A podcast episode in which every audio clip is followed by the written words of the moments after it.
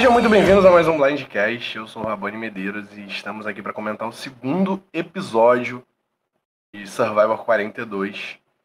E estou aqui com o Guto, minha dupla hoje aqui, e com o nosso convidado Dilson. Tudo bom, Dilson? Acostumado a estar lá do outro lado, mandando mensagem pra é, gente, agora está aqui hoje comentando. Não vai ter chat hoje, né? É. Boa noite para todo mundo que está vendo e obrigado a vocês, Blindcast, pelo convite. Você por ter aceitado o convite. Boa noite, gente. Estamos aí também. É um episódio um pouquinho mais morno do que o passado, mas a gente tá, tá firme aqui e nós não estamos mornos, não. Nós temos muita coisa para conversar. Bem-vindo, Dilson. Muito bom ter você aqui. Obrigado. E vamos lembrar sempre que o Blindcast, ele tá aqui no YouTube, né? Nós fazemos nossas lives todos os domingos, 9 horas, não só lives de Survivor, né? Para lembrar para vocês, acabou de acabar acabou de acabar uma live de Australian Survivor, nós cobrimos Star, nós cobrimos é, vários outros reality shows que nós podemos cobrir, que nós temos equipe para cobrir. Inclusive, se você está interessado em cobrir algum reality show que a gente não cobre, você pode entrar em contato com a gente para a gente tentar cobrir, às vezes montar uma equipe, se você estiver animado. Fala com a gente, entra em contato com a gente como? Pelo arroba Blindcast Underline no Instagram. Nosso Instagram é nossa principal, nosso, nosso principal meio de comunicação, né? Tem a nossa página no Facebook, é, que é facebook.com.br blindcastpodcast. E nós também estamos disponíveis, além de em vídeo aqui no YouTube, se você está vendo aqui essa live. Boa noite, Lorde, inclusive. É, você também pode ouvir a gente no Spotify ou qualquer, qualquer outra plataforma de podcast disponível, que nós estamos lá. E logo na segunda sai o episódio, a live é aqui no domingo, 9 horas. Na segunda tá saindo o episódio em todas as plataformas de podcast. E vamos começar falando um pouquinho desse episódio. Panoramazinha geral desse episódio, e uma coisa que eu acho que destaca bastante do que a gente está acostumado a ver Survivor 41, não só Survivor 41, mas todas as temporadas ali do Limbo da 30, vantagens, vantagens, vantagens, twists, twists e um episódio sem twist, né? O que, que vocês acharam?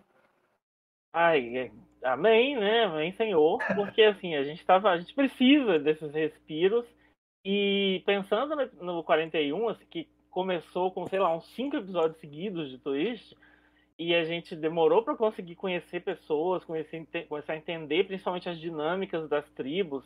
Né? E eu acho que esse, essa temporada é, existe um certo reconhecimento, uma sensação de reconhecimento desse problema, e eles estão fazendo a edição um pouco diferente, nos dando mais dessa dinâmica tribal. É, de todas, dessa vez, agora no segundo episódio, a gente pode falar que a gente tem uma noção de todas as tribos, de como, como elas estão em termos de dinâmica, e isso é bem interessante para um segundo episódio. Então, é, a, a, falta de twist só fez bem, na minha opinião. Eu acho que as tweets são importantes para causar reviravolta, para apimentar o jogo, mas em excesso, como foi nas últimas temporadas, elas são prejudiciais.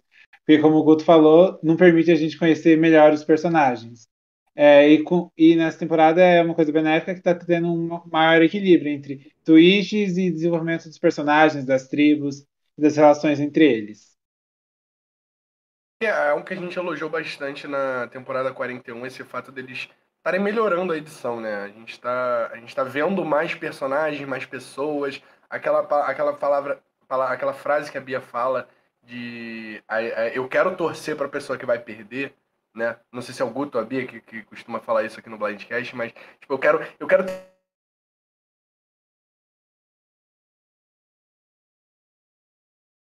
E assim, o fato de eles trazerem tantas twists pro jogo acaba que perde um pouquinho disso, sabe? É legal, é legal, eu amo, eu amo, eu sou gamebot, vocês sabem. Tipo, é.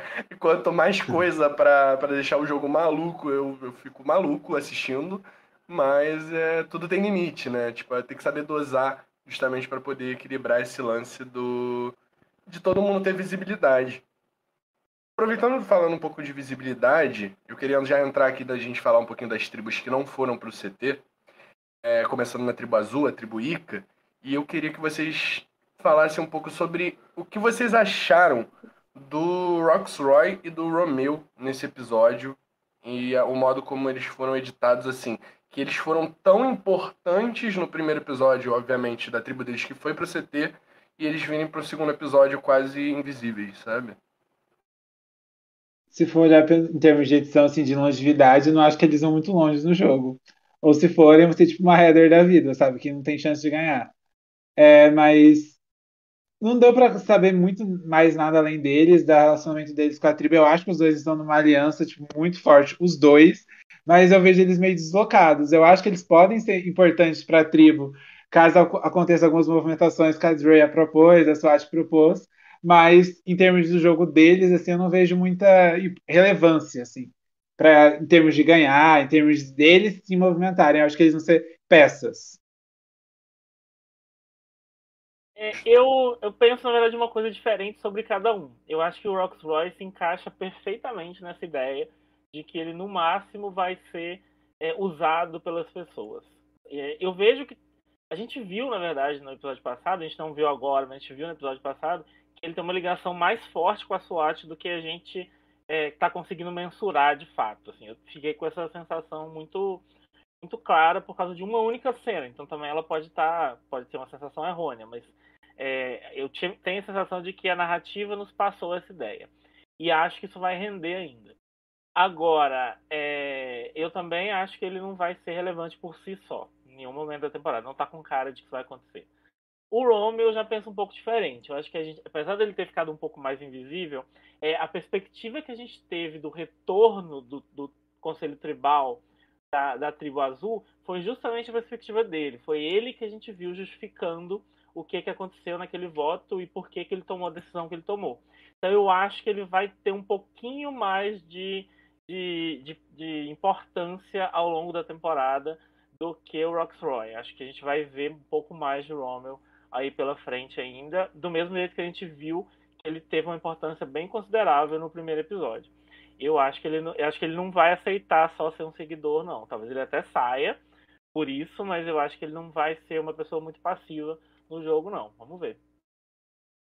É, ele foi até uma das pessoas que a gente destacou bastante aqui no, no primeiro Blindcast, né? Blindcast do episódio passado. Eu acho que, tipo, dentro da tribo azul, ele é a pessoa que está melhor posicionada, se a gente pode falar assim. É, ou pelo menos que. É que é, talvez a Drea esteja muito bem posicionada, mas, tipo, a gente está vendo ela sendo muito caótica, né? Tá sendo muito. Ela mesma tá queimando o jogo dela em alguns momentos. Então acaba que nessa, nesse, nesse somatório a, a Dre acaba que sai ganhando em cima. Oh, o Romeu sai ganhando em cima da Dre. E, e a gente viu nesse episódio a Dre falando sobre uma possível aliança feminina com a SWAT e com a Tori. E isso acabou, né, aparentou para nós, tipo, pela, pelo modo como a Tori passou isso pra gente, que isso era muito mais benéfico ao jogo da Tori do que o jogo da própria Dre. E elas poderiam até usar isso contra ela no futuro possível. O que vocês acharam dessa, dessa reviravolta aí dentro da tribo azul e dessa possível aliança feminina que mal, mal começou já já estava terminando? Nasceu morta, né? É verdade. É, exatamente. É. Bom, primeiro Tori, rainha maravilhosa, amo, entendeu? Que era do meu time do draft, então sempre defenderei. E, e assim, para mim ela tá rendendo muito. Ela. É, é, interessante porque ela não tá protagonizando jogadas efetivamente, né? Ela tá, ela tá vendo as coisas acontecerem ao redor dela e se aproveitando disso. A tribo tá, tá se autodestruindo e ela olhando, assim, é um pouco isso que tá acontecendo.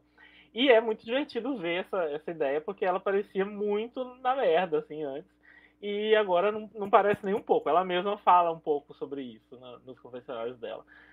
E, e assim, a aliança feminina não vai rolar. Acho que a Drea vai, vai se dar mal. Se ela perceber alguma coisa, talvez ela tente fazer algum movimento, usar o voto extra dela. Pode ser que essas coisas aconteçam ainda. Mas, mas que, que as três não vão trabalhar juntas, eu acho que está claro. E acho que é possível que role até uma unanimidade contra a Drea ali, porque a gente já viu que ela tentou eliminar o Roxley e essa informação ainda pode ser usada contra ela. O Romeo sabe que isso é verdade, então o Romeo é, não vai Eu acho que ele vai soltar a mão dela se precisar, porque ele sabe que não vai ser mentira se falarem isso. E o Rox Royal, a, a SWAT com certeza vai tentar protegê-lo, então eu sinto que, a chance de ter uma unanimidade contra a Drea se eles voltarem para o conselho é bem alta.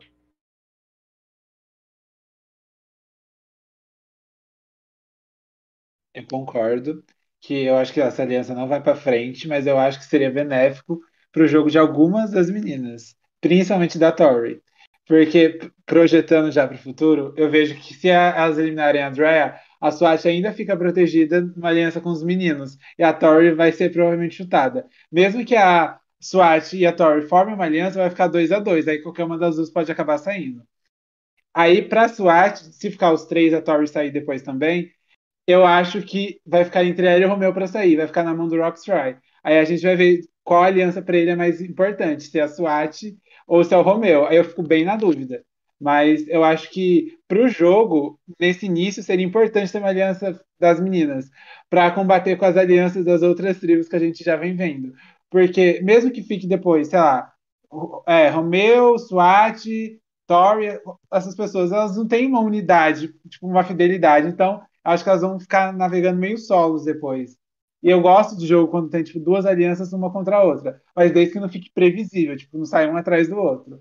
Mas é... eu acho que a aliança das mulheres não vai para frente. Infelizmente, porque eu acho que tanto a Tori quanto a Drea são muito importantes para o jogo. Elas têm personalidades fortes, elas argumentam, elas estão dispostas a jogar. A SWAT, eu achava ela uma planta meio chata no primeiro episódio, meio sonolenta. Mas nesse episódio eu gostei que ela já se impôs para Tori, falando que achava perigoso, porque a Drea já estava com muitas vantagens, muitas, tinha um poder na tribo, que seria melhor eliminar a Drea. Mas eu gostei das meninas até então. Dos meninos, pouco menos, porque, como vocês disseram, os episódios ficaram mais apagados, embora eles tenham tido importâncias. No primeiro episódio, Rockstry foi um dos nomes sugeridos para voto, ele causou no acampamento durante a montagem do acampamento. O Romeu, ele sabe das informações que as meninas tentaram tirar o Rockstry.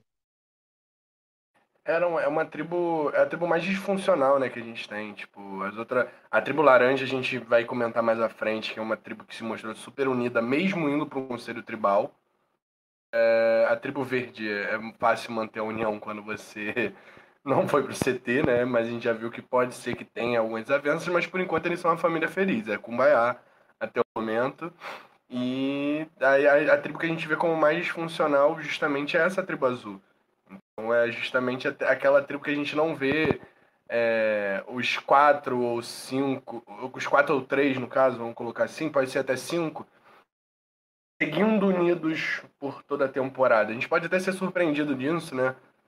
Mas é, é, é, é uma situação que a gente vê como improvável no momento. Nossa, esse é, povo para... vai se matar assim que eles tiverem a oportunidade, qualquer swap, qualquer coisa. Aliás, eu espero que tenha swap dessa vez. Eles vão se matar assim que eles precisarem, assim, é muito claro isso. Eu acho que não vai ter swap de novo por, justamente por conta do ídolo. Eu acho que a ideia é o ídolo, o ídolo impede de ter swap. Mas também torço por uma swap, amo swaps. Pra mim tinha swap todo episódio. Uma é, coisa comparando a tribo verde, ela me, só um minuto. É, ela me lembra um pouco a, a, tribo azul da última temporada. Não lembro a, da tribo do Deixal, do Dani, que tinham uns grupos dentro da tribo azul, mas depois que chegou na merge, eles entenderam que era melhor eles jogarem juntos. Depois eles começaram a se trair, se alfinetar. Mas no começo da merge, eles preferiram juntos para eliminar a tribo amarela. Boa, boa comparação. Tipo, é, me parece muito isso. Me parece muito que a azul é a tribo amarela da, da temporada passada. É, a laranja. A laranja já não tem uma referência na, na, semana, na temporada passada, porque eu acho que é uma parada muito. A, a gente vai comparar quase com, com aquela tribo do, do coach lá em Sul do Pacífico. Tá bem nessa vibe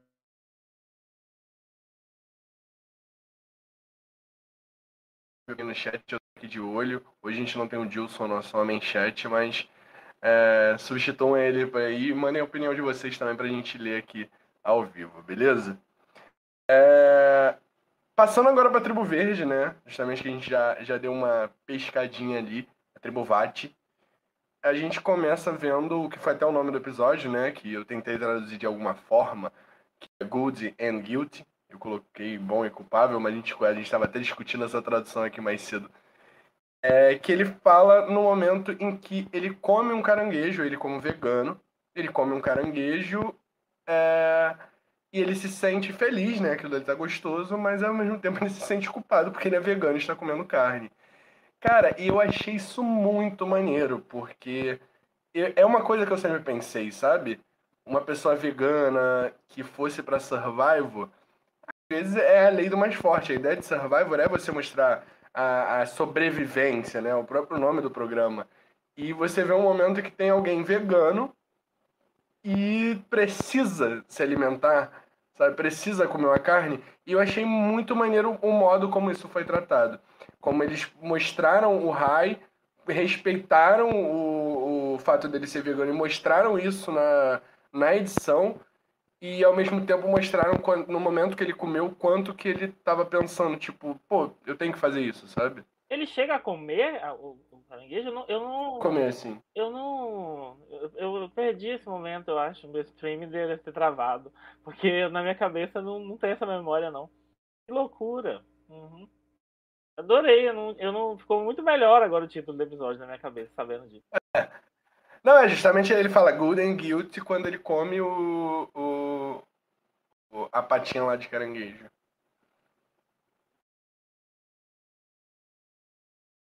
É, e aí, o que, que, vocês acharam do momento do Tai?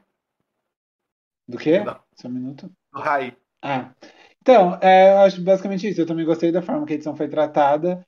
E é uma coisa que de fato pegou ele de surpresa, porque geralmente eles recebem arroz, dava pra comer os cocos, então não é algo que ele pensou, tipo, ah, lá vou precisar comer caranguejo ou comer peixe, talvez ele possa comer no futuro. Mas como essa temporada o Jeff falou que é sem arroz e só com coco não dá é, sustância para ele, então é algo que ele teve, tipo, tomar atitude na hora. E eu gostei que, embora ele tenha ficado na dúvida, tipo, ele foi, tipo, pra ganhar o jogo mesmo, sabe? Ele não ficou pensando demais naquilo, tipo, ah, cara, é importante seguir os ideais, mas ali, como gente falou, ele tá ali, tipo, pra jogar, pra ganhar. Ele espera que os veganos, as pessoas entendam ele. Eu acho que é super compreensível a atitude que ele tomou. É, e é interessante porque a gente discute muito as questões do tipo, quem você é em Survivor é exatamente quem você é na vida. Né? A gente é, sabe que existe uma interseção ali, né? existem limites em que você está disposto ou não a cruzar, mas tem muita coisa que você faz em Survivor que você não faria né, no seu dia a dia. É normal, porque o jogo te estimula a ter determinados comportamentos. E passar isso para essa discussão de do veganismo é bem legal, assim. E é uma atualização é, para a nova geração, a nova era, né, como diz o, o, Jeff. É uma atualização daquelas discussões, tipo, dos, das pessoas vegetarianas que queriam salvar as galinhas, etc., que sempre teve em Survivor, mas que agora a gente consegue ver como que o, o, o mundo mudou, assim, sabe? Como que essa discussão foi atualizada dentro do contexto do jogo. Isso é muito legal. Não acontece mais com aquela música de piada tocando no fundo, né? Exato. Exatamente. Uh, o Lorde está falando aqui que não está conseguindo acompanhar essa temporada, mas está aqui para ouvir a gente. Então, obrigado, Lorde. Ficamos felizes. E o Diego Arnone falou aqui que Jenny Chanel, sendo as provadoras da tribo, foi tão fofo. O que vocês acharam desse momento? também. Que é até o que a gente pulou, né? Quem traz o caranguejo pra eles comerem é a Chanel, né? No momento em que elas falam, que elas estão lá, tipo, tentando pegar o caranguejo, tudo isso é muito legal, é muito old school e é muito legal, assim, é gostoso de assistir, é bom ter esses breaks do, do, do, do povo Game Bot, do, do Game Hard, assim, e são cenas que dão aquele respiro legal, assim, eu gostei bastante. Né, para falar que não temos. Eh, quer falar alguma coisa, Dilson? Só comentar, é, reforçar isso. Eu gostei também da Chanel, porque ela falou que ela não imaginou que ela seria provedora da tribo, mas numa situação de necessidade ela tomou a frente e assumiu essa posição.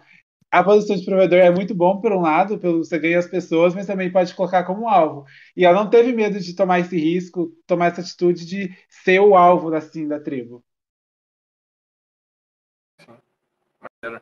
E é, é porque é aquela coisa, né? Tipo, é, quando uma mulher se torna provedora, não é algo que é comum para eles. Então acho que é, é, algo que acrescenta mais do que dá alvo, tipo, obviamente, assim.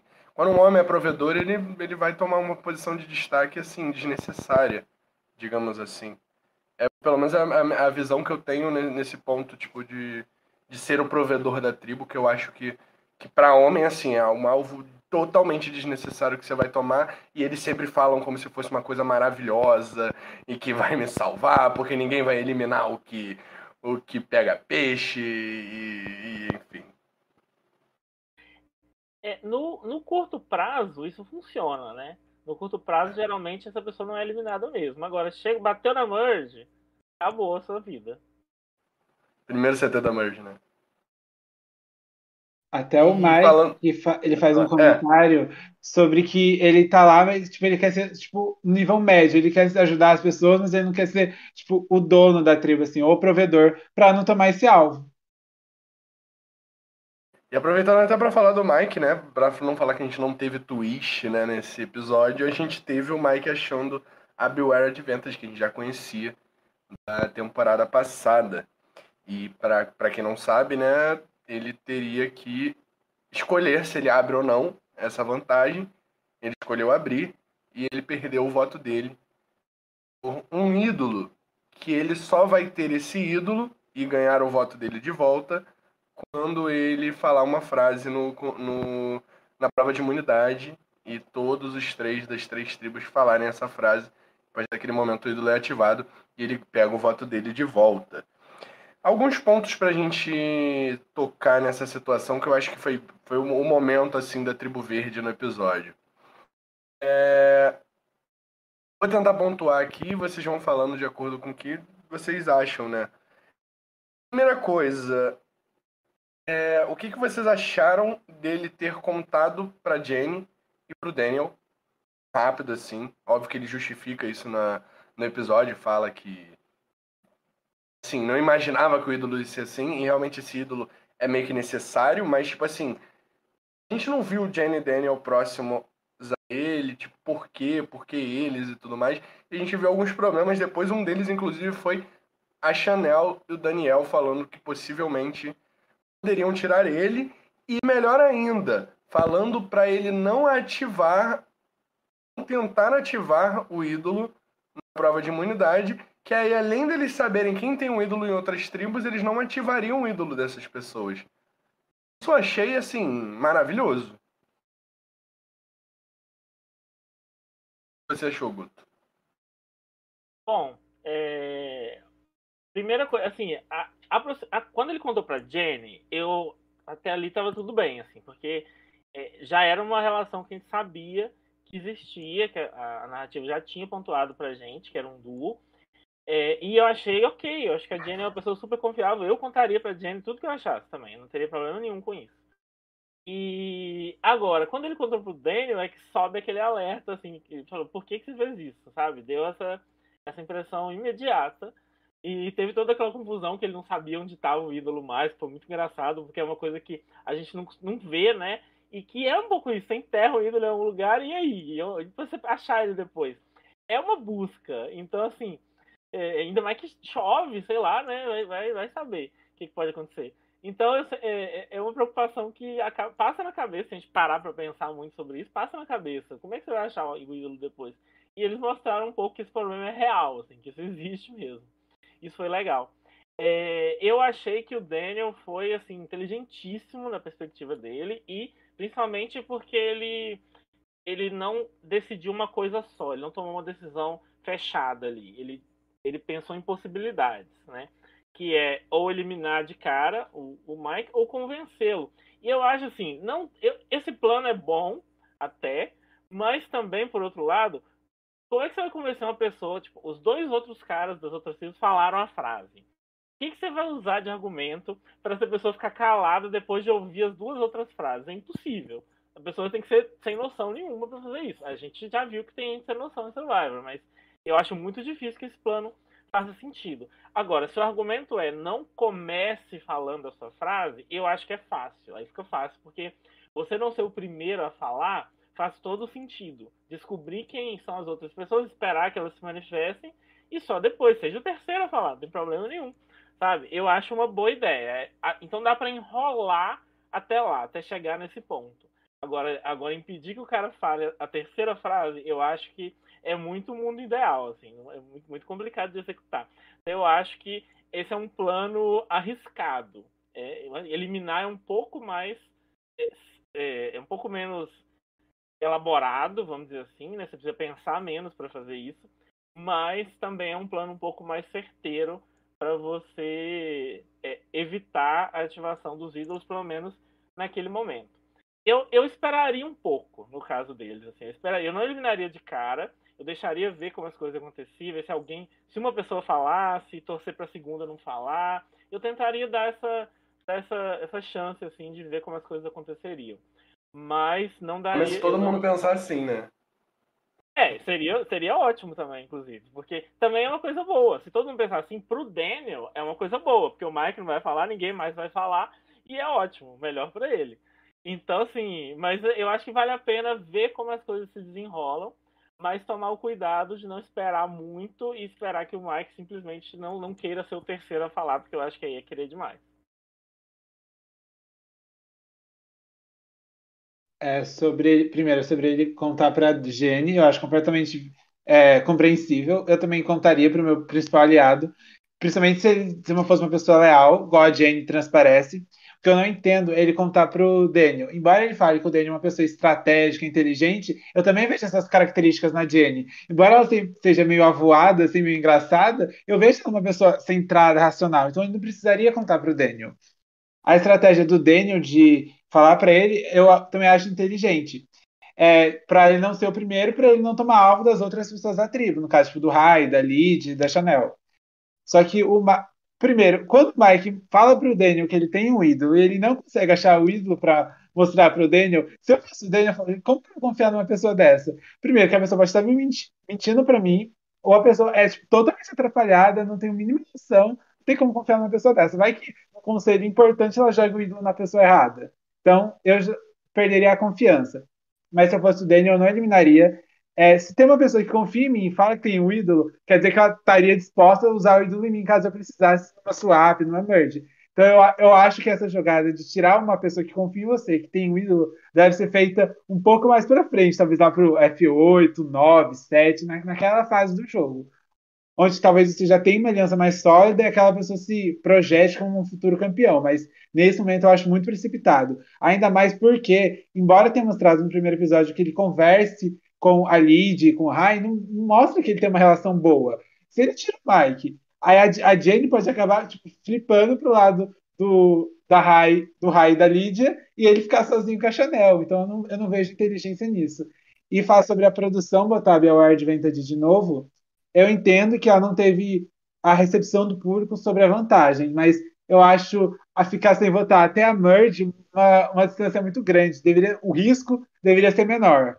Deveria ser ah, dois conselhos, um, sei lá, mas o risco eu acho muito grande. Espero que com a recepção do público e talvez com as jogadas dos participantes, a produção mude isso para temporadas futuras. É porque você fica sem seu voto e sem o ídolo, né, no caso. O que você achou? Ou seja, é, você sai perdendo muito. Até, até você conseguir é, o, realmente ativar o ídolo, você ganha seu voto de volta do seu ídolo, maravilhoso, assim, tudo perfeito, mas você ficou um tempo sem seu voto, sabe? Tipo, isso é muita coisa. Seu voto em Survivor é, é, é a sua é você, sabe? É, é o que você é, pode é fazer. Dinheiro, é o único dinheiro que você tem. É o voto, né? o único bem. Exatamente. Mas sabe uma coisa que eu acho interessante, apesar de eu concordar bastante com o Dilson sobre essa vantagem ser apelativa demais, é, eu acho que é, as pessoas não sabiam o que significava o Beware até agora. Eu fico pensando se na 43 elas têm noção do que é essa vantagem, como elas vão reagir a uma vantagem escrito Beware, sabe? Eu acho que vai enriquecer um pouco. Pode até não ser a mesma, mas eu queria que mantivesse esse Beware aí para ver o que, que ia acontecer tem um Beware diferente, né? Uma uhum. punição diferente, né? Uhum. É, eu acho que seria interessante. Eu, eu concordo contigo, porque justamente, assim, acho que eles abrem porque, né, falam, ah, é uma vantagem survival, como eu vou deixar de recusar? Mas eles nunca assistiram isso acontecendo, de uma pessoa ficar sem voto. Já, já, já aconteceu coisas em temporadas passadas por conta disso. Caras sendo feitas contando com esse não voto sabe?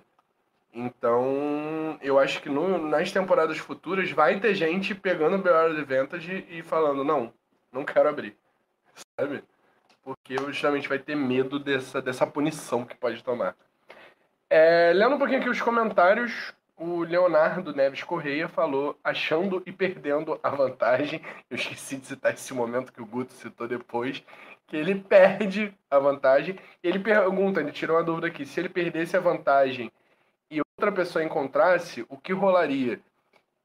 Eu acho que não pode, tipo, é que tem uma, uma questão de posse, né?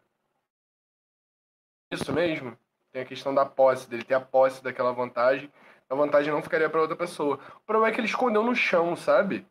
Tipo, ah, se alguém vai lá e acha, pô, tipo, como é que ela vai saber que é de outra pessoa, sabe? É, a produção teria que avisar, mas é. ele saberia que aquela pessoa tem a vantagem, tipo. Vai rolar a mão invisível da produção aí falando, olha, é. não é seu não, amado. vai ter que rolar, entendeu? Não tem jeito. É. O Diego Arnone falou aqui que para a Jenny foi inteligente, já que ela é a maior aliada dele. Para o Daniel foi burrice, né, com relação a, ao Mike ter contado eles dois sobre a vantagem dele. E o Leonardo falou mais algumas coisas aqui. Ele falou que, de certa forma, para o Daniel, quanto mais cedo o ídolo for ativado, melhor. Ele pode dar uma de Shan e roubar o ídolo depois. O Thiago falou: Acho que o bom de não falar a frase seria garantir que ninguém nas outras tribos ia conseguir ativar o ídolo, mas acho que seria muito difícil alguém fazer isso. Acho que muito do, do, do que a gente estava tá, falando aqui já. Deixar essa tribo verde sobre essa questão ainda de alguém achar a vantagem, eu tenho certeza absoluta que se isso acontecesse, a produção avisasse para alguém que, que a vantagem não é dela e tal, a gente nunca ia ficar sabendo. Tipo, eu tenho certeza absoluta, a edição não ia mostrar isso, a gente não veria a pessoa achou vantagem. Às vezes já aconteceu, né? Eu acho, eu acho que já aconteceu, eu acho que isso, alguma, não, não sei se é exatamente isso, mas alguma coisa desse tipo de interferência da produção. Eu lembro que tem várias histórias de gente que quis roubar o ídolo e a produção não deixou. Sempre tem umas histórias assim, né? Então, e a gente nunca fica sabendo, a gente só fica sabendo quando tem fofoca de bastidor depois de muito é. tempo. Então eu acho que seria um caso assim também. Interessante para eles mostrar isso pra gente, que seria meio que um erro da produção, né? Entre aspas. Vezes poderia ser até interessante, né? Tipo, uma confusão e tal, a gente gosta também. É, eu, é... Acho que, né, eu acho que é mais, talvez a nova era, né, que o Jeff mostra todo mundo por trás das câmeras ali na Premiere da 41, talvez a nova era seja diferente, mas sempre existiu aquela coisa de é, é, tratar a, as tribos como orgânicas, né, a gente nunca sentir que existe gente da produção acampado com eles ali, que, sabe, a gente sempre, é, não tirar a gente dessa imersão no, no, no, no reality. Então, é, eu acho que é isso que impede mais também eles, de eles mostrarem pra gente, olha, um cara da produção veio avisar que, é o, que, que o ídolo não é da pessoa.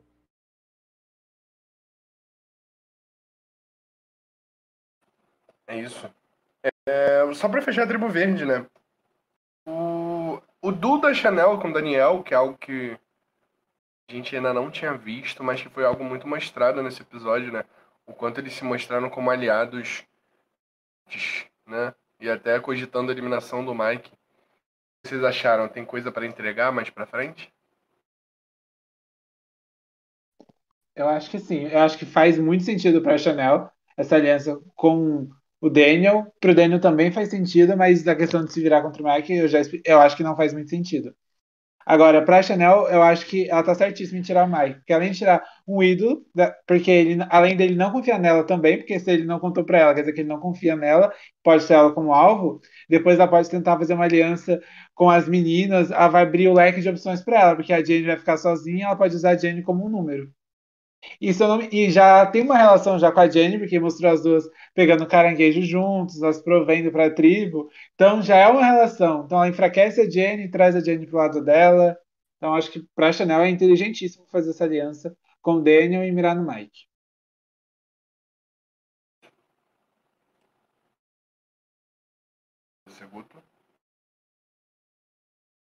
Eu tava até pensando no que falar, porque eu acho que o Gilson abordou muito do que do que eu do que eu acho assim eu acho que não tem é, é, acho que é, a gente já tinha noção de que eles eram um, um, duo mas o episódio passado deu aquela sensação de que foi um pouco por conveniência assim ah nós sobramos então vamos ser um duo nesse episódio deu para sentir que existe mais do que isso que tem uma sintonia legal ali E eu acho que. Eu acho que vai render.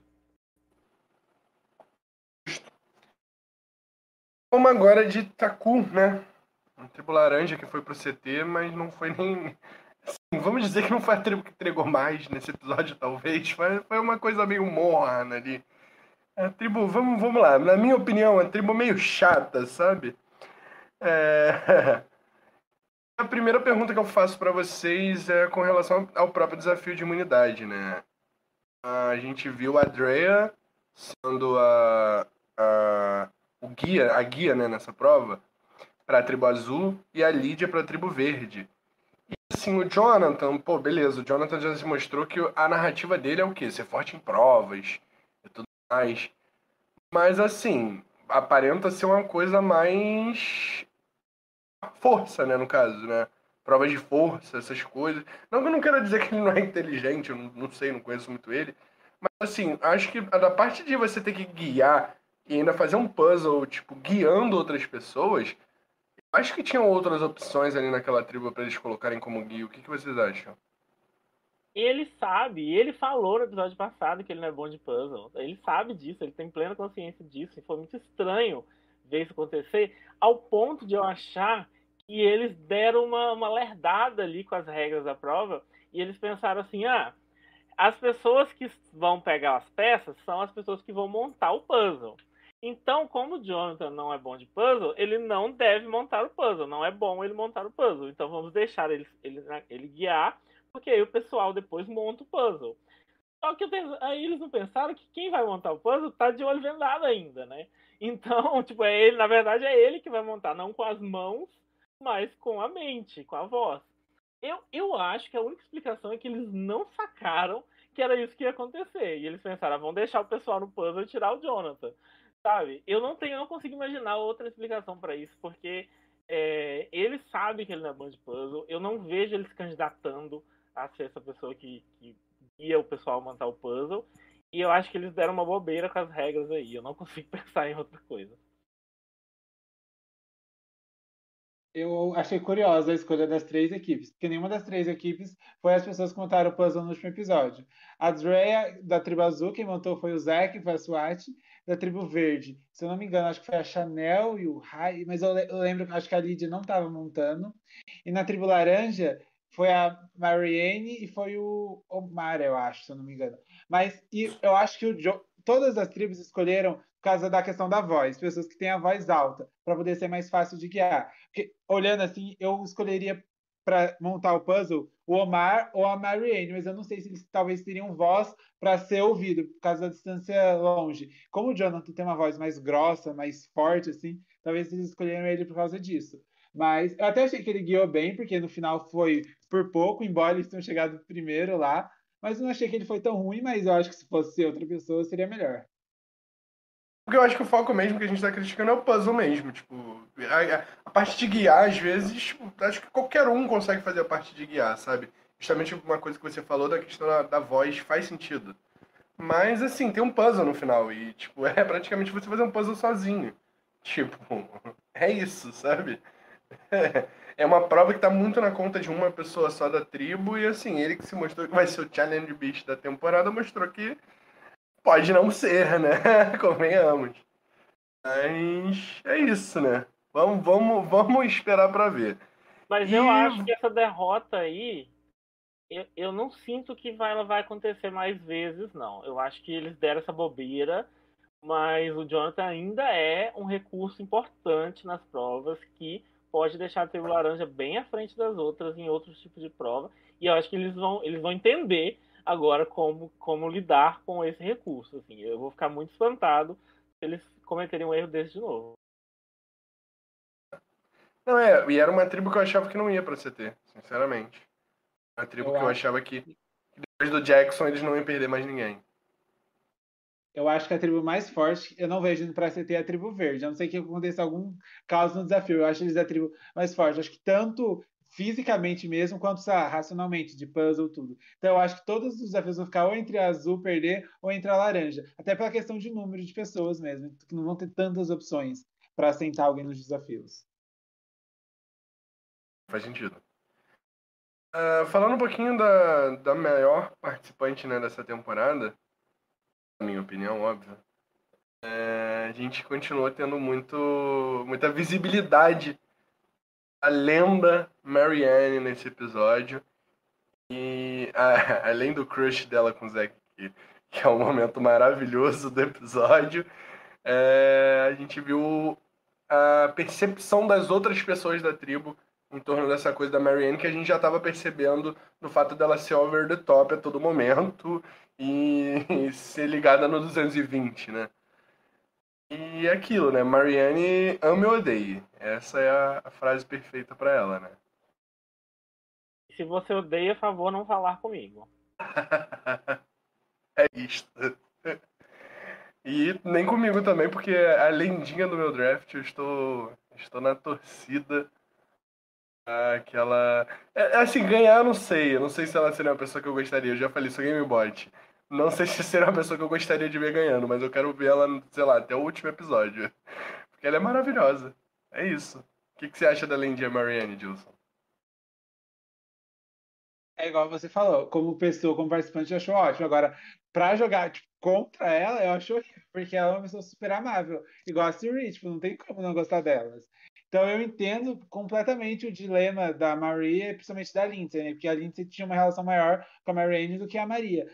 É, então você ter a pessoa porque você gosta dela, tal, e tipo, de certa forma, ela, a Marianne é uma boa aliada. Porque, embora ela, ela tenha um sentido, eu acho que ela pode trair os aliados, ela pode conseguir pessoas para a aliança dela, pode ser uma pessoa carismática que sabe falar. Agora, chegar numa pessoa, tipo, você contra ela, talvez as pessoas queiram te eliminar porque gostam muito dela. Então é uma dualidade eu acho importante para a temporada. É verdade, eu não tinha pensado em. Pode falar, Gil. Análise interessante para essa, eu não tinha uhum. pensado nisso. É, eu não tinha pensado de jeito nenhum nessa possibilidade de as pessoas falarem, ah, eu gosto tanto da Marianne que eu vou eliminar quem tá em volta dela para eu ficar em volta dela. Não é uma coisa inédita em Survivor, não. A gente já viu acontecer e eu acho que eu acho que é possível. É, é, um, é um, é um risco que você tem que calcular quando você tá escolhendo seus aliados. Eu achei legal você ter falado disso. E assim, a Marianne é maravilhosa. Eu concordo muito com o Rabone no sentido de é, não é a pessoa que eu quero ver ganhando necessariamente. Acho que tem muito jogo ainda, pode ser que eu, que eu queira vê-la ganhando mais pra frente. Mas hoje não é a pessoa que eu consigo olhar e falar assim, ah, esse, essa vai ser a winner para representar a temporada. Ainda não. É, mas eu quero vê-la o máximo possível. Eu não ligo se ela sugar todo o airtime do, do episódio, porque ela é maravilhosa. O Jeff já ama a Marianne, é fato, assim. E, é, e o, todo, todo fã de Survivor tem a obrigação de amar essa menina, porque ela é incrível, assim. Ela é perfeita. E quero mais Marianne na televisão, assim, sempre. Na Raquel tá falando aqui que quem odeia Marianne não tem coração. Concordo. E o Thiago tá falando que é uma que tem certeza que volta. Assim, é, é bem possível. É bem possível. Acho que depende muito do que ela fizer no jogo. Mas. Acho que é possível sim. Eu não, não sei como é que vai enrolar esse lance de retornar agora. Tem muita gente na fila para retornar. Certeza eu não diria, mas porque é provável. É porque é, é, é de longe assim, a melhor personagem desse, dessa temporada em questão de personagem, né? Ah, gente, se ela chegar na Merge e tiver é, temporada de retornante, ela vai retornar. Ela só precisa chegar na Merge pra ela garantir esse, esse, convite aí. Eu tenho certeza absoluta disso. Eu acho que até só sair na Pre-Merge, tipo a Francesca. Saiu, foi a primeira eliminada e voltou depois no Fans vs é. Favorites. Porque é. a, a Marine eu vejo muito na Francesca. Tipo, são pessoas tipo, autênticas, carismáticas, engraçadas. É bom vê-las na tela. Tipo, além do jogador em si, mas a pessoa, o carisma são maravilhosas. Concordo. E assim, Game Changers, né? Quanta, quanta gente permanente em Game Changers.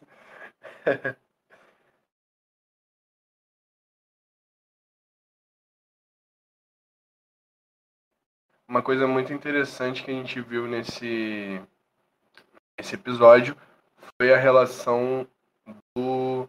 Eu travei aqui? Tá tranquilo, né? Show é, a relação do Omar com Jonathan, um bromance ali que tá rolando, e, e a aliança deles com a Lindsay. Dá pra gente cravar que essa é a majoritária na laranja, tipo, não tem discussão, são eles três. Se a tribo for para outro CT, quem sai é a Marianne, E são eles três juntos na merge, tipo uma aliança super forte? Cravam isso? Eu cravo. Eu, assim, pode acontecer que. Porque a gente viu o Jonathan falar, ah, mas eu adoro a Marianne, etc. Então, assim, pode ser que aconteça alguma coisa ali ainda. Não, não, não é 100% garantido que ela vai sair. Mas todos os indicativos que a gente teve até agora nesse episódio, de só de ter essa dúvida se ia ser a Marianne ou a Mariah, foi uma, foi uma coisa totalmente que no final das contas não fez diferença nenhuma, porque foi a Mariah, né? Então a gente só viu essas discussões porque de fato as pessoas, as outras pessoas da tribo estavam mais ligadas entre si do que ligadas a Marianne. Então eu, eu acho que essa dúvida é muito reveladora. E também porque o Jeff queria fazer a gente ficar com medinho de perder a Marianne cedo. Tem, tem um pouco isso, né? Mas, mas de qualquer forma, eu, eu acho que é bem sintomático eles terem ficado em dúvida entre as duas. É, mas, né, como eu disse, eu acho que foi até por, por, desejo meu, assim que eu falei isso, que essa tribo vai ter aí muita força física para ganhar desafios e a Lendinha vai ser salva pelos desafios vencidos. É isso que eu, tô, eu vou torcer por essa tribo só, exclusivamente por causa dela. Eu acho que pelos três é um trio muito forte. Agora eu acho que a Marianne, obviamente, ela percebe que ela está no bottom dessa tribo, ela vai tentar quebrar isso. Eu acho que ela vai tentar quebrar isso se aproximando do Jonathan. Porque quando ela percebe que ela está em perigo, a primeira pessoa que ela vai falar é, é o Jonathan, não é a Lindsay, não é o Omar. Então eu acho que se ela achar um ídolo, ela vai pôr na cabeça dela. Quem, tem, quem é o número dois do Jonathan, eu vou tentar tirar essa pessoa. E eu, eu não sei se na percepção deles o, Omar é essa pessoa, porque para a gente ficou muito claro. Mas na, na, desde o primeiro episódio, mostrou mais o Jonathan com a Lindsay. Nesse episódio, quem focou a relação dele com o Omar. Então, eu não sei qual seria a visão da Mariane, quem que ela gostaria de tirar, a Lindsay ou o Omar. Mas eu, falando sobre o Du, do Jonathan com o Omar, eu gostei muito, porque eu gosto muito quando duas pessoas muito diferentes se unem. E um falando que vai proteger o outro, eu achei muito da hora. E eu também gostaria de ver o eu acho que é o Omar, mas qual é a prioridade do Jonathan? Se ele tiver que salvar um dos dois. Eu acho que ele eliminaria a Lindsay. Embora ele falou que ele tem uma relação de irmão com ela, de macaquinhos, que eles, que eles ficam brincando. Mas eu acho que os três são bons personagens. É, eu acho que os três, eles são um pouco do aspectos diferentes do jogo. Eu acho que o Omar, ele tem a estratégia, mas eu também acho que são, é muito social. A Lindsay, acho que ela tem uma personalidade forte de estratégia, mas ela também é muito física. Eu, agora, o Jonathan, eu não vejo muita coisa de estratégia, mas eu acho ele uma pessoa bem social, gostável e também muito bom no físico. Então, eu acho que os três são equilíbrios bons. Os três da aliança, se chegarem numa final, eu acho que os três têm boas chances de vencerem. Aí depende de quem contar a melhor história na temporada. Eu concordo. Tipo, acho, achei uma boa análise justamente porque é, é aquilo. Eu achei essa tribo chata, sinceramente. Eu acho que é uma, uma, aquela tribo que a gente não vai suportar tanto. Ah, não sei, a Verde briga um pouquinho, mas a gente viu muito pouco, muito pouco, assim, da Verde é, pra gente realmente dizer se a gente gosta ou não. Mas esse trio parece ser aquela aliança que vai chegar na Merge, vai provavelmente dominar, porque eles são três, né? A probabilidade de uma aliança de três pessoas conseguir é, chegar longe, e eu vejo isso, justamente dos três ali juntos, mas vai ser aquela galera que a gente não curte tanto, sabe? Que não gosta tanto. Pode gostar até de um, de outro, mas não gosta tanto do, do trio. Até porque o Jonathan é um perfil que, que, assim, tá superando as minhas expectativas, mas ele só tá superando as minhas expectativas porque as expectativas eram muito baixas. Exatamente, entendeu? Então, esperar para ver, porque eu acho, eu acho que sim vão ser três pessoas muito importantes na, na narrativa dessa temporada. Ao mesmo tempo que eu acho eles pessoas legais e como sabe, participantes legais. É, eles ficam muito nesse roteiro, está amigos, todo mundo feliz, meio gratiluz, uma coisa que eu, eu não curto muito. É. Uma coisa eu que eu... Bravanel, né? Exatamente. é uma coisa que eu achei interessante foi a produção focar também na questão religiosa. Mostrou muito o Omar falando sobre ele ser muçulmano, e depois de 2000 a percepção sobre os muçulmanos mudaram. Então, esse foi, é mais um indício que eu acho que ele vai longe, talvez, sei lá, tenha, chegue na final, ganhe, ou seja um participante de muito destaque nessa temporada. é essa ideia de. Eu adorei essa discussão, bem lembrado, Dilson, eu adorei essa discussão de é, uma aliança com uma pessoa de cada religião, assim, sabe? É, isso ser uma pauta do programa, eu acho legal, eu acho curioso e eu acho que trazer, sempre trazer essas, essa coisa de pessoas diferentes que conseguem é, chegar em algum, construir uma coisa juntas, eu acho que é benéfico em todos os sentidos possíveis. Eu gostei muito, muito dessa pauta. Eu não odeio essa tribo tanto quanto o Rabone odeia, assim, eu acho que é uma tribo que deu, funcionou para mim, assim, eu gostei do que eu assisti. Eu acho que ela empalidece perto das outras duas que são maravilhosas e caóticas e, e hum. completamente loucas, assim. Eu acho que o problema maior é esse. Mas eu, eu acho que ela virou a tribo chata por, por azar.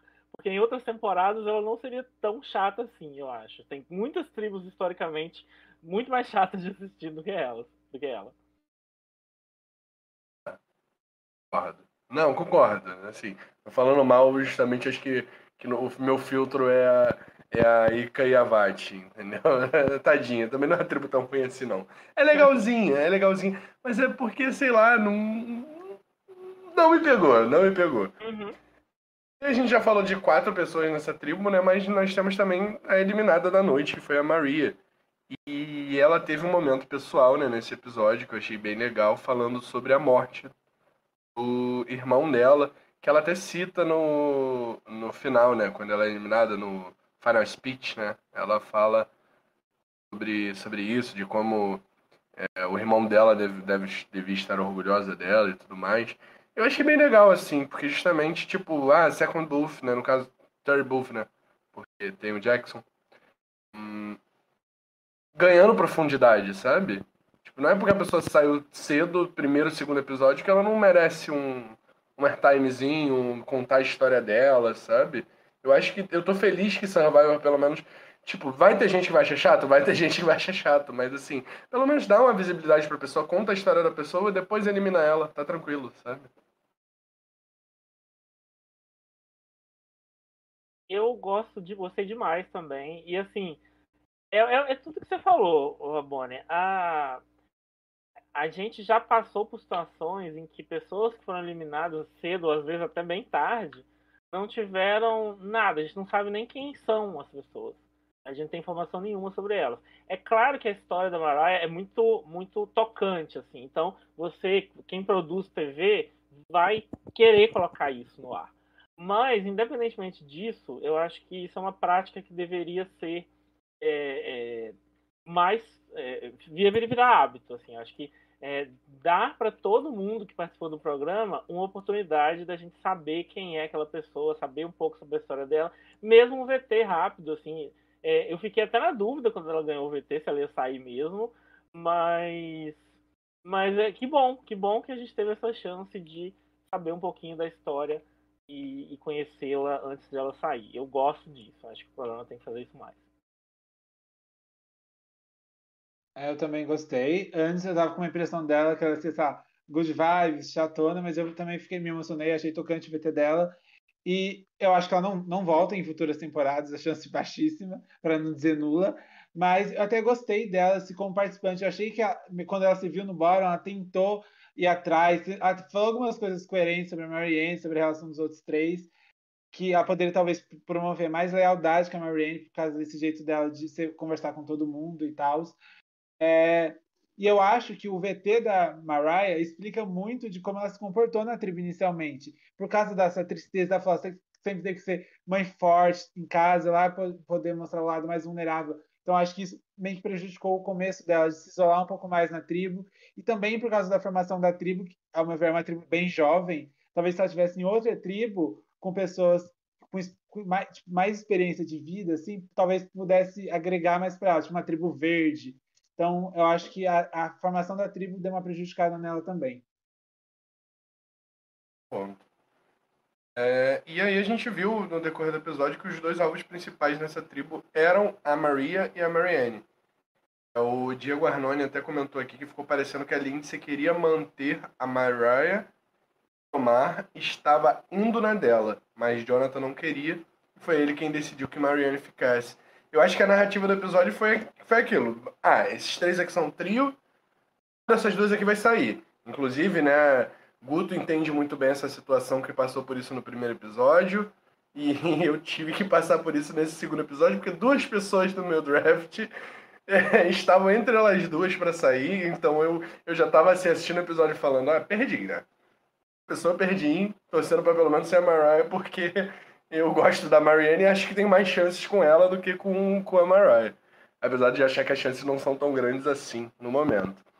Mas a Marianne dá até uma desesperada, né? Vai procurar um ídolo. É a Marianne sendo Marianne.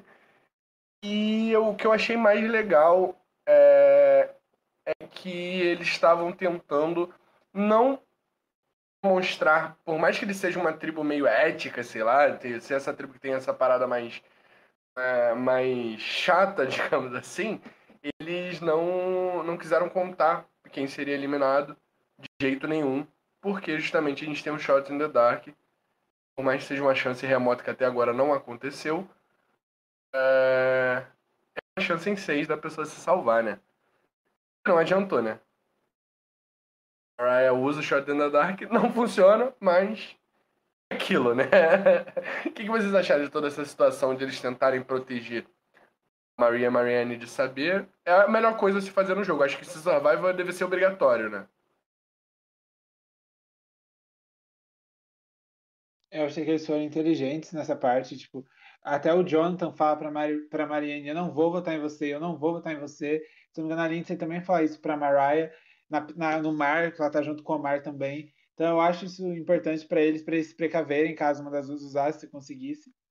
É, uma coisa que eu achei interessante é que quando a Lindsay e a Mariah, elas acham a Marianne procurando um ídolo, a Marianne, tipo, tá meio óbvio que ela tá procurando um ídolo, então ela não tenta disfarçar muito, ela tenta dar uma enrolada, mas tipo, ela não liga muito e continua procurando. Então, assim, maravilhosa, tem personalidade. E eu até achei que ela foi corajosa mesmo, tipo, de procurar o ídolo, porque geralmente, embora você esteja no bottom, quando você procura o ídolo, talvez o seu alvo aumente ainda mais. Você talvez nem fosse cogitada, mas até a Lindsay fala isso uma hora, que tipo, a não sabe se pode confiar na Marianne. E pra Lindsay, eu acho que é o que o.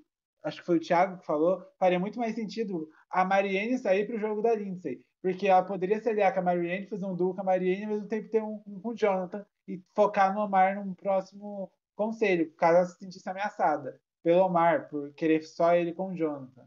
Então, eu acho que para a Lindsay deu errado. E eu acho que, concordo, eu acho que quem teve o papel principal ali foi o Jonathan, de querer manter a Marianne. Que ele até fala, não, não, não confesso, que ele não tem relação com a Mariah e com a Marianne ele gosta muito. Então, acho que é isso. É, assim, eu já tinha essa sensação no episódio passado de que. No episódio passado, não, desculpa, na temporada passada, de que as pessoas fizeram tudo para esconder do eliminado, ele ia ser eliminado, por conta da twist do Shot in the Dark. Né? Eu, eu até falei sobre isso em alguma das lives, porque eu achava que a twist em si não significava nada, porque a chance dela mudar alguma coisa é irrisória quase. Mas ela muda comportamentos, e isso deixou a temporada mais interessante, porque a preocupação em esconder a eliminação ficou maior.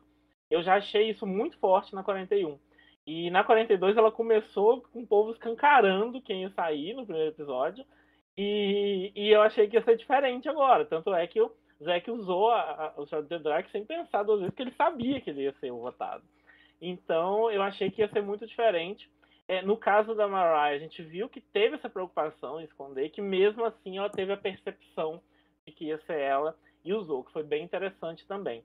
Agora, eu preciso comentar duas coisas sobre, o Shot in the Dark. Shot in the Dark é sempre polêmico né, né, né, nessas discussões. A primeira é que eu vou até passar à frente aqui do, do Rabone e ler um comentário que é sobre é, o Jeff mijar o Shot in the Dark para Marianne se eles forem para o próximo conselho. Eu acho super digno, entendeu? Quero. E assim, imaginem se Marianne for a pessoa, a primeira pessoa da história a conseguir ser salva por um shot the dark. Gente, eu sei absolutamente tudo. Absolutamente tudo. É, mas, o que eu acho do shot the dark é que eles precisam atualizar essa twist. Porque ela está sendo irrelevante. As pessoas perdem o voto à toa. Eu não sei. É, é só um caso assim de que a pessoa sabe que todo mundo vai votar nela e dá para ela usar. Tanto que na temporada passada, como as tribos estavam mais divididas, ou as pessoas achavam que estava, pelo menos, né, aquela tribo caótica da Shen, do Ricardo, que votava, todo voto era 3 a 2 4 a 2 etc. Então, é, era, era arriscado usar, usar, mesmo que você tivesse noção que você ia sair, era arriscado usar, porque às vezes o seu voto, quando você, quando você tirava numa tribo de 6, de 5, por causa de não votar é que você sai. Né? Então, é, é, o risco de perder o voto é muito alto para um benefício muito pequeno. E aí, é, eu fiquei pensando no off-season, entre a 41 e 42, como melhorar isso, e me arrependi de não ter falado isso semana passada, porque o Rob Cesarino falou sobre isso essa semana, no, no, no podcast dele, e eu falei, ah, eu tinha que ter falado primeiro, porque eu tive a mesma ideia. Ter falado, botado copyright antes. Exatamente. Porque o que acontece? Na minha opinião, cada vez que você usa o Shot the Dark, você deveria aumentar a chance do próximo que for usar. Então você tem seis pergaminhos lá, né? Seis negocinhos. Você pega um quando você usa o seu Shot the Dark. Beleza. A próxima pessoa só vai ter cinco, sabe? E aí vai ficar mais tentador com o tempo usar. E eu acho que isso deixaria essa vantagem bem mais interessante. É uma coisa simples, mas que funcionaria assim, eu acho que funcionaria maravilha se fosse o caso. Se, se eles quiserem que ela tenha feito. Né? Se eles não quiserem só o que eu falei é, na temporada passada, que é mudar o comportamento, mas não mudar o que acontece no jogo. Aí, aí depende muito do objetivo das pessoas que estão planejando a vantagem. A vantagem não. Quando a, vantagem surgiu lá na temporada 41, até entendi errado, eu achava que é, não era. É porque é um de seis por causa do dado, né, no caso se estivesse jogando um dado. Eu achava que era um número de pessoas que tem no CT, né, seria a quantidade de papéis, e um daqueles papéis seria o safe. Então, tipo, ah, se tiver 10 pessoas no CT, vai ter 10 papéis. Se tiver 5, vai ter 5 papéis. Se tiver 3, vai ter 3 papéis. Ou seja, essa, essa chance vai aumentando de acordo com isso. E, tipo, se todo mundo usar o shot in the dark, cada um pega um papel e quem, que, e no caso, né, uma pessoa fica imune e vocês votam de novo.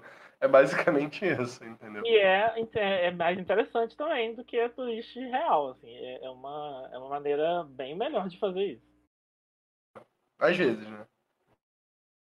E sobre essa questão do mijo que falaram, né, do Jeff escolher um, uma pessoa pra. Eu acho isso bem. não coerente, mas bem possível de acontecer. Porque na Temporada passada eles implementaram essa twist e não funcionou. Caso algumas pessoas usaram, mas ninguém conseguiu o safe. Nessa temporada, os dois eliminados já tentaram e não conseguiram. Eles vão, em algum conselho, acho que muito caótico, eles vão colocar o safe, mesmo que a pessoa não tirou o safe, para poder causar. Pra, até eu acho que essa pessoa que conseguir esse, esse feito vai até voltar, talvez, numa possível temporada, caso ela não ganhe, tipo, um Game Changers, por revolucionar, porque até agora a Twitch não serviu para nada.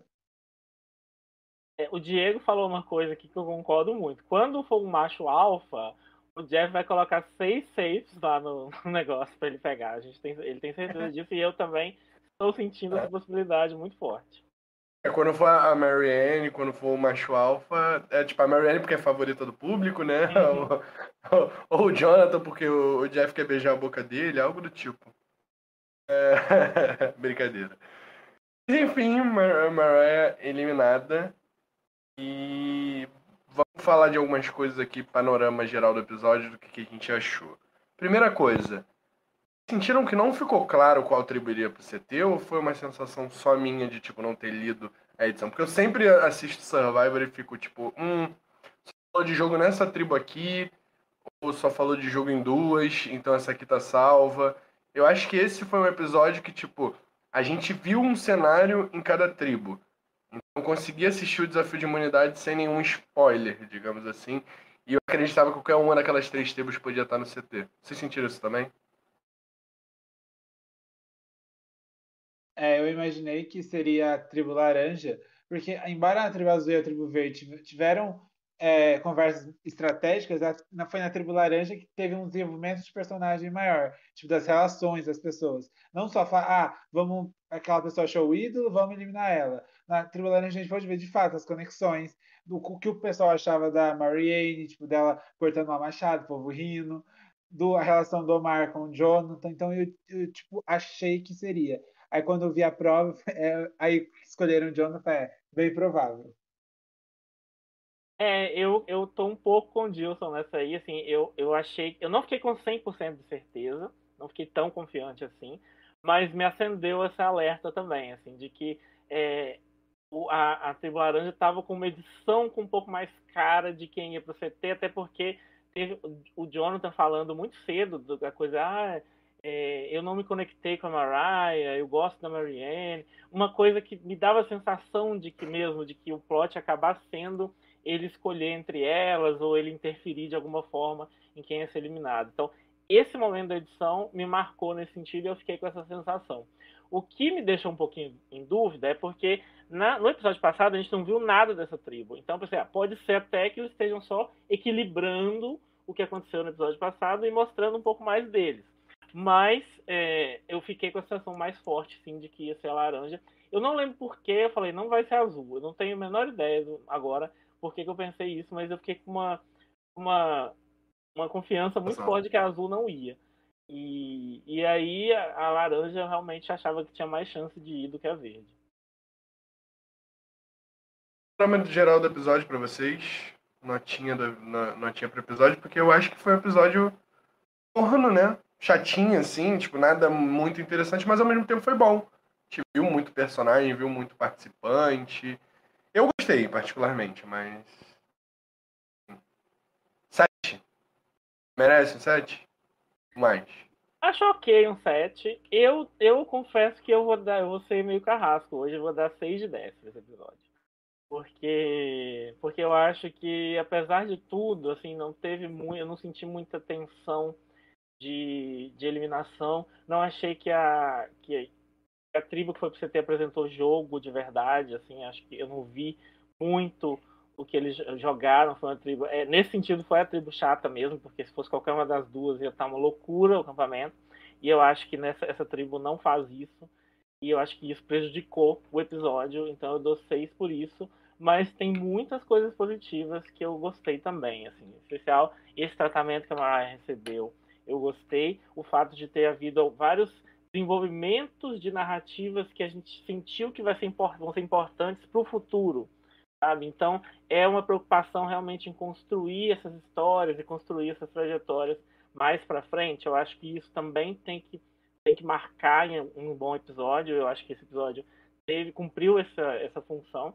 Então, eu gostei bastante nesse sentido. Mas, a, a partir do momento que a tribo perdeu e o CT ficou claro e a gente ficou vendo o jogo ali, CT, ali eu já acho que perdeu o brilho do episódio porque eu não vi nada muito interessante acontecendo até o final.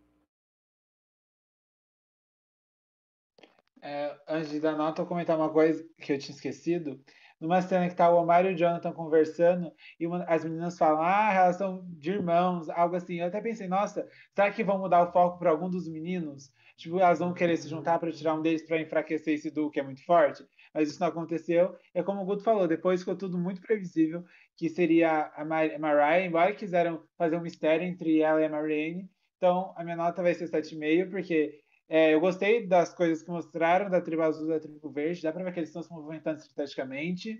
A prova, eu não achei, eu não gosto, eu não gosto dessa prova, eu acho meio chata assim, mas a prova deu um pouco de emoção no final, porque ficou decidido por segundos, por peças. As três tribos no final ficaram muito parelhas, então deu uma emoção.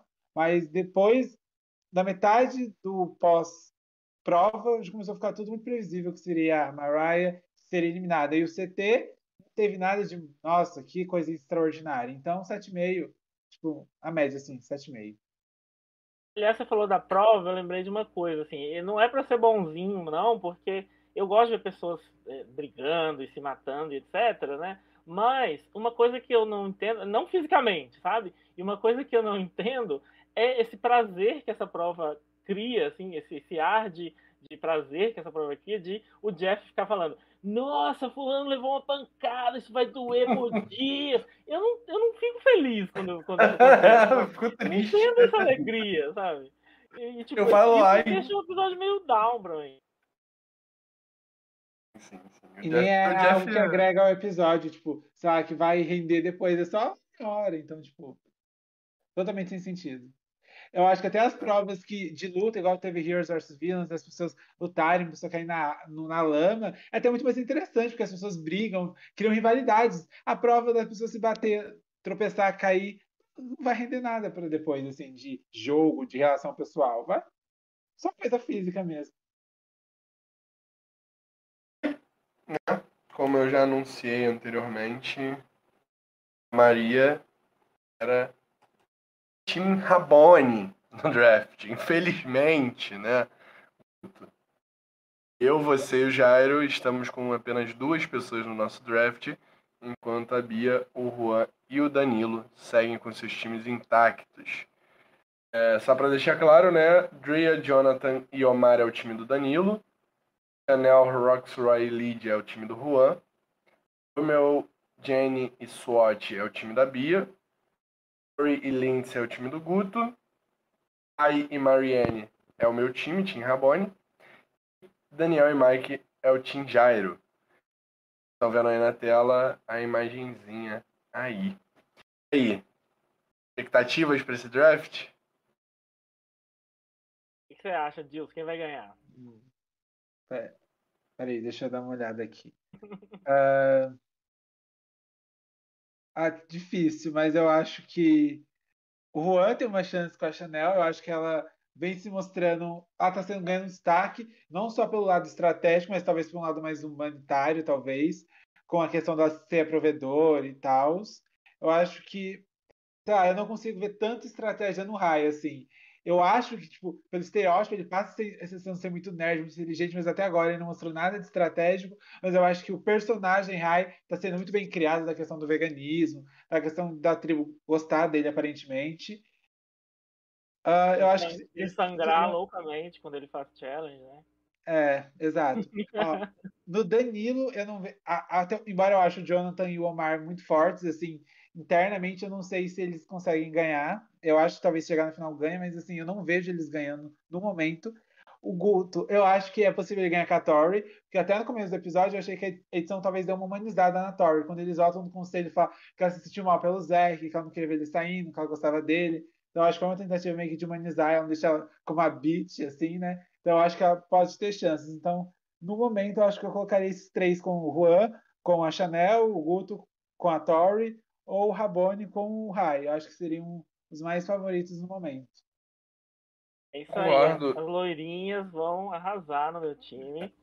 E eu tenho fé ainda que eu vou fazer a Bia e contra todas as expectativas eu vou ganhar esse draft, hein, gente? é isso. E eu destacaria ainda outra pessoa que é o Daniel do, do time do Jairo. Eu acho que é alguém que pode surpreender né, nessa temporada, assim, já mostrou algumas coisas pra gente. Tribo Verde é difícil a gente falar, né? Porque é, a gente ainda não viu o CT deles, né? Eu acho que o Daniel vai acabar levando tipo, o estigma do Rick Davis. Vai ser muito visado na merge, ser tipo, uma pessoa muito inteligente que quer controlar tudo e vai acabar saindo. E eu torço pra isso, porque eu não gostava do Rick Davis, não. Eu gosto mais do Daniel do que do Rick Davis, então ainda não torço pra ele ter o mesmo destino, não suportava o Rick Davis. E gostei do Daniel nesse episódio específico, que é uma coisa que eu não posso falar sobre o Rick Davis em nenhum episódio já. Não, Gente, eu gostava do Rick Devils, assim, não é meu favorito, não, nem na, naquela temporada, mas eu gostava do Rick Devils. Não tem tanta coisa quanto a maioria do pessoal tem contra, não. E assim, eu gosto do Daniel, mas gosto do Daniel mais do que o Rick Devils, se, se eu posso falar isso. e vamos lá, só pra gente fechar, palpites em cada tribo é, de quem vocês acham que vão ser eliminados no episódio 3. Pra, enquanto vocês vão pensando aí, eu já vou mandar o meu. O meu palpite seria uh, a Drea na tribo azul, a Marianne na tribo laranja, com muita tristeza no coração, e o Mike na tribo verde, porque eu acho que essa narrativa se fecha com a eliminação do Mike, eu acho. E vocês? Eu Bom, a Drea, a eliminação dela está sendo pavimentada, construída. Eles estão querendo muito que a gente perceba que ela vai ser eliminada. Assim, eu sinto isso. Você vai ficar muito surpreso se ela não sair. É... Na tribo verde, eu concordo que esse plot do, do, do Mike deve render, pode render, tá, pode estar preparando alguma coisa. Eu acho que corre o risco deles não irem pro CT, na verdade, ninguém sair. Acho que é muito possível que isso aconteça. É, na, na, semana passada eu apostei no Rai como próximo eliminado. Eu acho que ele pode ser o próximo eliminado ainda. Eu vou apostar nele só para manter minha coerência nesse momento, apesar de estar abalado. E na tribo laranja, a Marianne vai usar o Shot in the Dark, vai ser salva e, e vai dar tudo certo. E eles vão eliminar outra pessoa, porque não tem jeito. Que outra pessoa? É... A Lindsay, no caso. Ah, quer perder alguém no draft, né? Não quero, mas eu, eu prefiro perder a Lindsay, que a gente sabe que não vai ganhar, do que perder a Marianne para minhas, minhas noites de quarto, entendeu? Tomara que você tá falando aconteça, que aí você perde alguém no draft e eu não. E ainda fica com a Marianne no, no programa, é tudo win-win-win situation. Ah, eu começar pela tribo verde. Eu concordo que eu acho que o Mike tá cavando a cova dele. Mas, assim, eu, eu acho que a Lídia pode ser um alvo fácil para toda a tribo. Porque eu não vejo ela se relacionar. Ela parece que você gostava, engraçada, mas ela não se relaciona com ninguém. Ela não, com a Jenny não tem relação, com o Mike não, com o Daniel não, com a Chanel também não mostrou nada. A única pessoa próxima de fato dela é o Rai. E entre ela e o Rai, eu acho o Rai bem mais sociável que ela. Então acho que ela pode ser um alvo fácil. Agora, se o Mike, o Daniel quiser continuar seguindo nessa questão de estratégia, estratégia, estratégia, tira o, o Mike com o ídolo dele, que embora eu acho que seja uma burrice. É, na tribo azul, eu acho que seria a Drell, algo fácil, sim. Mas também eu não descarto de talvez ser a Tori se a SWAT for falar com o Rocksroy, talvez mesmo sabendo que a Drea quis tirar ele, talvez por questão de força nos desafios, eles acabem tirando a Tori e deixando a Drea. Mas eu acho que o caminho óbvio para essa tribo é tirar a Drea. E na tribo laranja, eu acho que o caminho óbvio é tirar a Marianne. Eu acho que ela só salva com o Shot in the Dark ou com o ídolo. Eu acho que vai ser com. Eu tenho a suposição que acho que vai ser com o ídolo, que eles vão querer guardar o Shot in the Dark para um momento, tipo, na merge, tá? Um momento bem mais tenso, assim. E também, se gastar o shot in the dark tipo, da Marine agora, a produção não vai conseguir mais salvar ela mais lá pra frente. Que ela talvez possa precisar. Então, acho que ela vai acabar achando um ídolo aí e vai conseguir salvar. Eu acho que entre Lindsay e o Marco, acho que ela não vai mirar no Jonathan. Acho que a Lindsay sai, até pelo encaminhamento da edição, de ter focado muito nesse episódio, na relação do Omar com o Jonathan. Mas eu acho que para ela o melhor seria ela tirar o Omar que com a Lindsay, eu acho que ela e a Lindsay talvez estejam no mesmo patamar assim pro, pro Jonathan. Na relação ao Mari e Jonathan não vai conseguir quebrar. Agora a relação Lindsay e Jonathan talvez ela conseguiria quebrar. Então eu acho que vai ser ou Marianne ou Lindsay. Embora eu não acho nenhuma das duas coisas assim pro jogo delas muito inteligente. Inclusive, você falou da Lídia. A Lídia e o Roxroy foram as duas pessoas que tiveram zero confessionários nesse, nesse episódio. Então, né, no primeiro episódio não tinha tido ninguém com zero confessionários. É, eles foram os primeiros da temporada a zerarem nesse quesito. Então, red flag para eles dois, né? a Lídia, assim, é uma das pessoas que eu acho que a gente menos conhece nessa temporada. A gente até viu bastante dela lá no primeiro episódio, um pouquinho, né, tal, mas acho que ela é um alvo fácil dentro dessa tribo, não só relação, olhando para ela ali dentro da tribo como uma edição dela e tudo mais. Mas depois Isso, gente. da 41 eu joguei meu Edic pela janela também, né?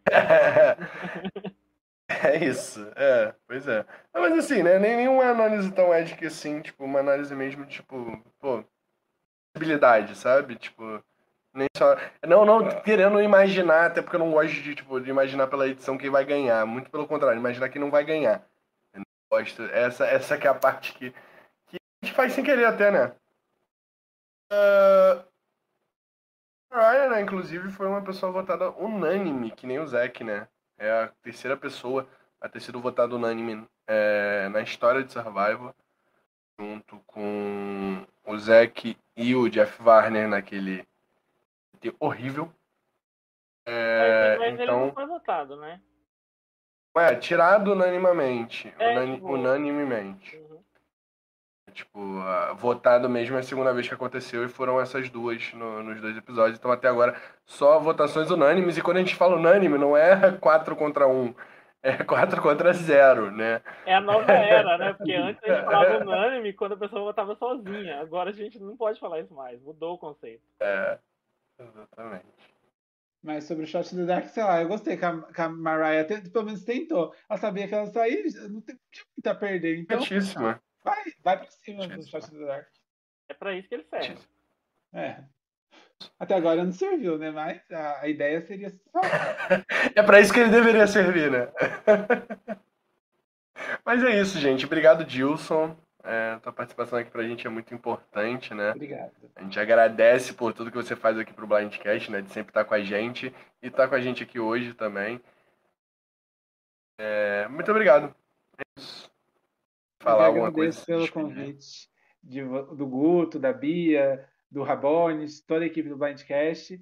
É falar que, assim que vocês me agradeceram, a gente, tipo, eu também agradeço vocês ao nome de todo mundo que assiste, que é muito bom tipo, ter um lugar para a gente debater, conversar sobre os sete shows americanos, australianos, tipo Survivor, da Amazing Race. É, comentam no Limite também, que é aqui do Brasil, que não é tão bom, mas enfim. É, mas é, agradecer e parabenizar vocês pelo, tra pelo trabalho que vocês fazem aqui, que é bem legal. Ah, obrigado. Obrigado mesmo. E é, mais uma vez, assim, muito bom ter você aqui. Colocar, de fato, é, a, a cara e a voz, né? Porque a gente vê uma fotinha muito pequena quando a gente vê você comentar. Então é muito legal a gente a gente estar tá com você presente aqui. E boa noite para todo mundo que acompanha a gente. É sempre muito legal ver os comentários, poder comentar, comentar, discutir, ver as coisas que vocês estão pensando. Assim, sempre traz alguma coisa diferente para a gente. é muito bom. E semana que vem estamos aí de volta. Boa noite para vocês, gente. Valeu. Travis spoken. Time for you to